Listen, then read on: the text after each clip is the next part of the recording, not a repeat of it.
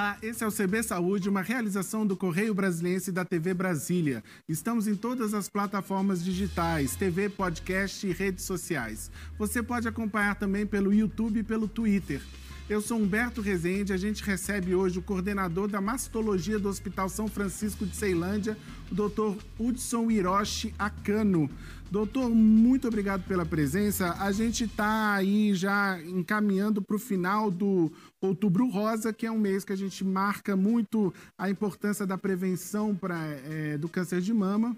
Mas esse ano a gente está passando por esse mês durante uma pandemia. Que desafios essa pandemia trouxe para a área de prevenção ao câncer de mama? Então, é sabido por tantos especialistas que andaram é, é, palestrando por aí e dando reportagens, né? Que não é somente no campo da, da mastologia ou ginecologia que os pacientes, né? Se, se ocultaram mais dentro de casa, é, temendo o vírus, né? Mas com certeza eu acredito que é, o, a principal limitação é essa ausência da procura né, dos serviços para que continuassem os seus tratamentos e para que pudessem verificar anormalidades que poderiam, que poderiam se, se transformar num tratamento e numa sequência né, de, de cuidados. Então, acredito eu que esses dados, e por o vírus ser ainda uma coisa muito recente, a gente deva ter essa, essa consequência real, até porque a, a doença ela vai progredir na medida que, eh, nesse caso eu estou falando da mama, né? Uhum. O, a malignidade da mama, ela vai progredir na medida que o paciente vai deixando de, de, de, de fazer o seu tratamento oportuno na melhor hora, né? no melhor momento. Então, é, eu acredito que os, esse cenário, em, em breve, teremos é, é, o resultado dessa, dessa intervenção no vírus na rotina dos cirurgiões oncológicos e dos oncologistas clínicos, né, tratando a, o câncer de mama. Ou seja, essa demora para procurar o, o, fazer os exames de, que acabam ajudando na detecção do problema, isso pode daqui a algum tempo estar tá sobrecarregando talvez o serviço, a procura dos mastologistas, enfim, dessa, dessa área. Essa que é, deve ser a, a previsão que a gente vai ter. Sim, tanto dos pacientes que procuram por um diagnóstico, né? É, haja vista também que em, em, serviços particulares a gente viu também um receio do, do próprio profissional, né? De estar ali mais livre para o atendimento, mas também naqueles pacientes que já tinham seu diagnóstico e por algum motivo esse medo, né, do, do vírus, que me parece justificável, mas sempre temos que colocar os pontos é, a favor e contra para que a gente não tenha um prejuízo maior, né? E o que, que a gente deve recomendar para a mulher que está nos assistindo agora? É, é, se não fez os exames de rotina até agora, está na hora de começar a agendar e voltar. O que, que, o, que, que o senhor diria para elas? Então, é, é sabido que é, a gente está vendo é, liberações e determinações para que se que a gente possa voltar, né, para um cenário com os cuidados e que isso aqui no Brasil nesse momento está sendo permitido, né, como liberações agora até de cinema, né, de, de, de, de cabeleireiro e, e alguns restaurantes, isso a gente vê. E eu acho que o cenário da medicina não deveria ser diferente, né? É, claro, respeitando o que a gente vem testando, né, para que, que se faça a proteção de todos, né. Então, é, sim, com certeza, começar com os cuidados, com as recomendações, voltar, é, o, o, próprio sistema saber fazer uma triagem adequada, né, do que são os pacientes é, que merecem um atendimento mais imediato e aqueles que a gente pode protelar talvez um mês, três meses, se isso for possível, né? Perfeito. Nessa área da, da mastologia, é, uma tendência que é uma tendência que o senhor é, segue tudo quando o senhor faz cirurgia é a da, de, de remover o tumor do seio da, da paciente e já se preocupar em reconstituir é, a mama ali na, na, durante essa mesma cirurgia, né? É, o senhor pode explicar? É, é, muita gente ainda tem receio de que isso pode, enfim, dar alguma coisa errada, porque, ué, e se você já está reconstituindo, e se tiver alguma coisa que você tenha que voltar depois, a, a, não, não, retirou o câncer todo, enfim, as pessoas podem ter algumas dúvidas e tal. Como, como que está essa questão hoje da, da cirurgia? Bom, eu vou começar falando que, assim, a cirurgia reconstrutiva, após a mulher ter tirado a sua malignidade da mama, né, ela, ela se tornou lei a, a para que a mulher não ficasse sem a sua mama, com aquela, com aquela é, disfunção da sua autovisão, da sua autoimagem, a sua disfunção sexual também, em alguns casos, né? E, e para que ela possa ter essa autoestima preservada, que, que o, o, o, os governantes em questão, né? Eles, eles definiram por decretar uma lei que toda mulher tem direito à reconstrução mamária após a retirada total da mama. Ou ainda que fosse uma deficiência maior, essas também terão direito à, cirurgia reconstrutiva. Direito pelo Sistema Único de Saúde, não é isso? Também será cobrado na saúde suplementar, no, uhum. no sistema privado, né? Mas é, é uma lei, ela, ela é a lei 13.770/2018, né? Então, essa lei, ela trata dessa questão do direito da mulher. É muito válida, muito respeitada pelos mastologistas, desde que a cirurgia oncológica seja feita com primor, né, por um mastologista é, empenhado mesmo nos cuidados e na, na, na, erradicação da doença, um profissional sério e, e, e bem capacitado, a cirurgia reconstrutiva ela está sendo muito bem aceita em todos os cenários, desde a doença quando ela está mais precocemente envolvendo a mama, desde os casos mais graves, onde depois da reconstrução mamária seguirá também com quimioterapia, radioterapia e todos os outros tratamentos adjuvantes, né, que acompanham a cirurgia. Então, hoje já é possível e tem sido comum é, a paciente passar por essa cirurgia de retirada do tumor, da, das células malignas ali, e já ter a reconstrução do seio feita na, na, na sequência ali, sem, sem precisar ficar um tempo esperando essa reconstrução. Sim. É, cada caso deve ser conversado com o paciente, né, para que ele ajude a, ao profissional na tomada da decisão, mas é, em alguns raríssimos casos poderá o profissional intervir no sentido de é, vou te dar a minha opinião e a minha sugestão, né? Que você faça o tratamento oncológico unicamente agora, para que a gente possa fazer o melhor tratamento adjuvante, posterior à cirurgia, com toda a eficiência que um tratamento adjuvante possa ter, né? Mas isso é em situações muito especiais. A grande maioria poderá ter a sua reconstrução mamária feita, a, a, a sua a moldar a mama da, da, melhor forma estética, né? Após o defeito causado pela cirurgia oncológica. Né? E aí isso envolve uma equipe multidisciplinar, é, vários especialistas se preparam, um cirurgião plástico entra na sequência, na, no, no, processo, é isso? Envolve uma equipe Sim. variada, imagino. Por se tratar de um câncer de mama, e câncer de mama já é uma é, patologia tratada de forma multidisciplinar, né? São os fisioterapeutas, os psicólogos, os radioterapeutas, os oncologistas clínicos, assim como os cirurgiões da mama, né? E mais e, e os patologistas que trabalham no intraoperatório na hora da cirurgia, junto com esses com esses e, e, e a deficiência causada pela cirurgia não seria diferente, né? Os cirurgiões plásticos é, há essa demanda, né, de entrarem junto com o mastologista para o melhor resultado do paciente. Isso é realidade já há algum tempo, né? E cada vez crescendo mais na especialidade.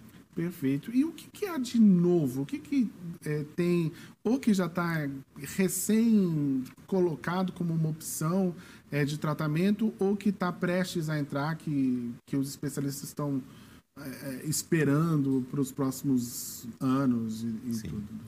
O, o tratamento é, medicamentoso do câncer de mama tem sido uma área de muito investimento, né?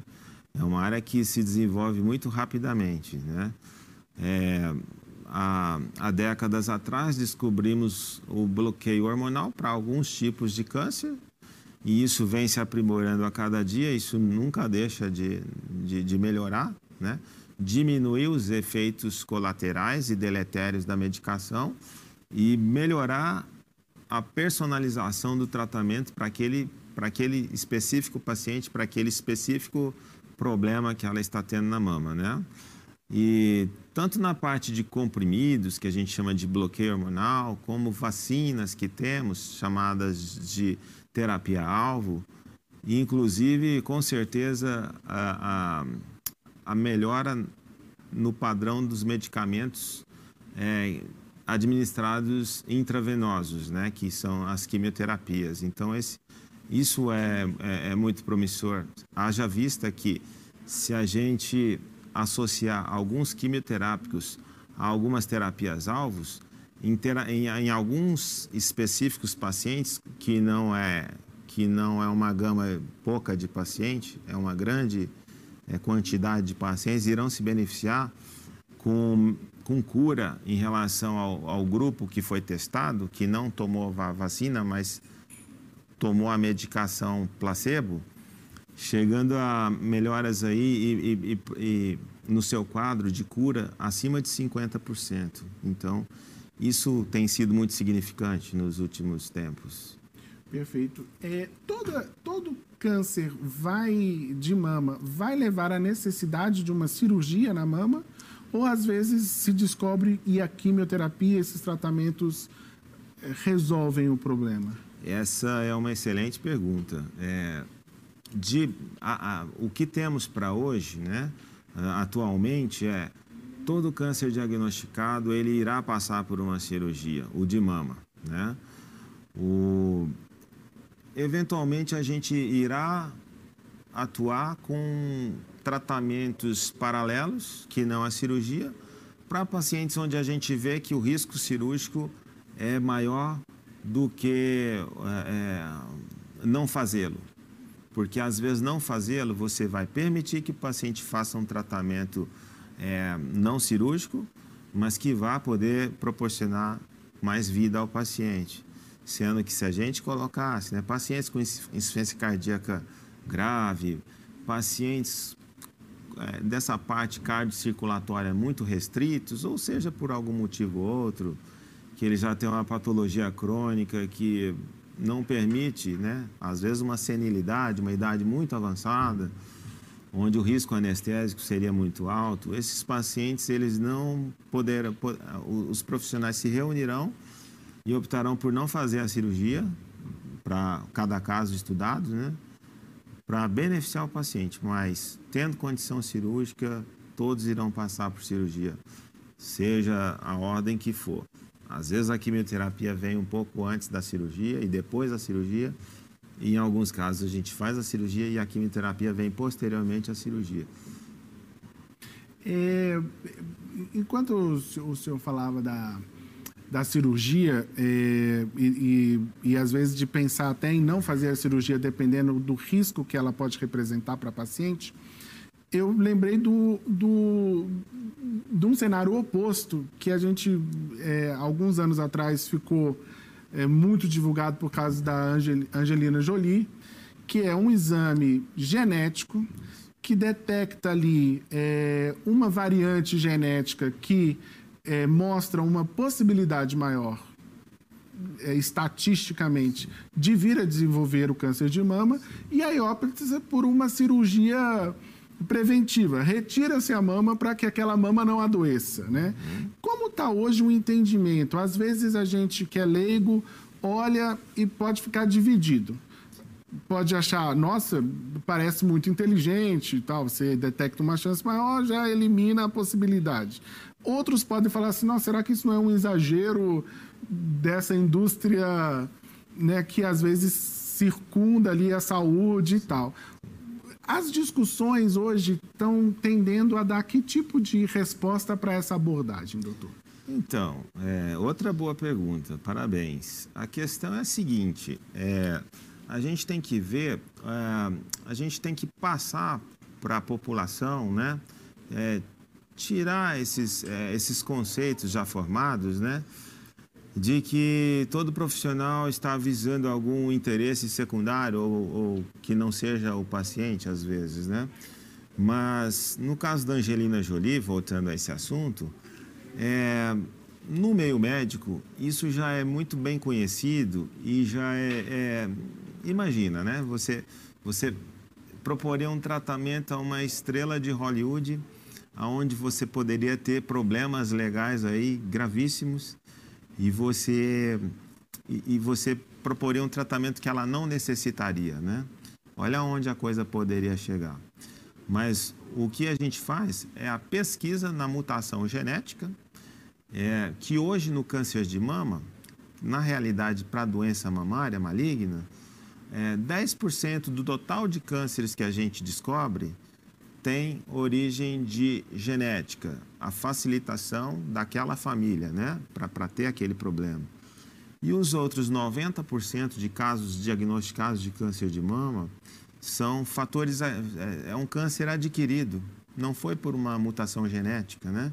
Então, é, do total de câncer, o que é genético mesmo representa uma parcela mais reduzida mas não insignificante. Então, quando a gente está atendendo no consultório uma paciente que a gente começa a pesquisar o histórico familiar e vê que ela tem um histórico familiar suspeito, a gente pede essa, faz a solicitação, a solicitação do teste genético e caso isso venha a dar alterado, a gente conversa com o paciente, inclusive a gente pode dar a nossa, o nosso conhecimento médico para essa paciente, né? O que poderia ser feito de melhor? Então, assim, foi, foi devidamente realizada na, na, na, na Angelina Jolie, né? E em quem tem a testagem genética. Porém, o paciente tem a sua livre escolha, caso ele queira né, seguir com um acompanhamento rigoroso, bem, bem conjuntamente, bem, bem frequente no consultório, isso é possível, né? Ou seja, é um diálogo constante de, dependendo da, da, da história da, da, da, pessoa das, é, e, e, das escolhas que ela pode fazer a partir da orientação médica Sim. que ela recebe. Sim, é o histórico familiar, o exame positivo, né, na, após testado, né? E, uh, e dar essa escolha ao paciente. E ela pode, em vez de fazer o que a atriz fez, partir para um acompanhamento mais Sim. atento sobre, Isso é sobre é essa questão para identificar no começo, caso ele surja. O profissional tem uma preferência a indicar o que tem sido consagrado, mas a gente nunca pode impor, né? A nossa decisão de tratamento para o paciente. Né? Nesse caso, o que tem sido consagrado? O, o consagrado é partir com a cirurgia preventiva. A gente chama de mastectomia redutora de risco, né? Uhum. Onde a gente vai levar essa paciente a um risco menor do que aquela paciente que já tem seu risco comum, que é um risco baixo. Ela ainda vai ter um risco mais reduzido ainda, né? Uhum. E esse exame é, que detecta, ele é acessível no Brasil? É, ele é só para quem consegue pagar? É caro? Como, como é essa? É, o, quando estava iniciando a testagem genética, né, que é feito hoje através da saliva, você colhe a saliva e coloca num frasco e encaminha para o laboratório, né? Pode ser um raspado bucal também, né? Ou um cuspe. E ele já foi mais caro. Hoje e, e, e, gradativamente foi tendo a queda no valor desse exame. Hoje a gente consegue encontrar laboratórios cobrando na faixa de R$ 1.500 para fazer um exame de testagem genética para câncer de mama, né? Perfeito. Hum. Doutor, a gente vai fazer uma pequena pausa e volta daqui a um pouco respondendo mitos e verdades sobre o câncer de mama, tá? É, um minutinho e a gente já volta com mais CB Saúde, que hoje recebe o coordenador da mastologia do Hospital São Francisco de Ceilândia, o doutor Hudson Ocano. Até logo.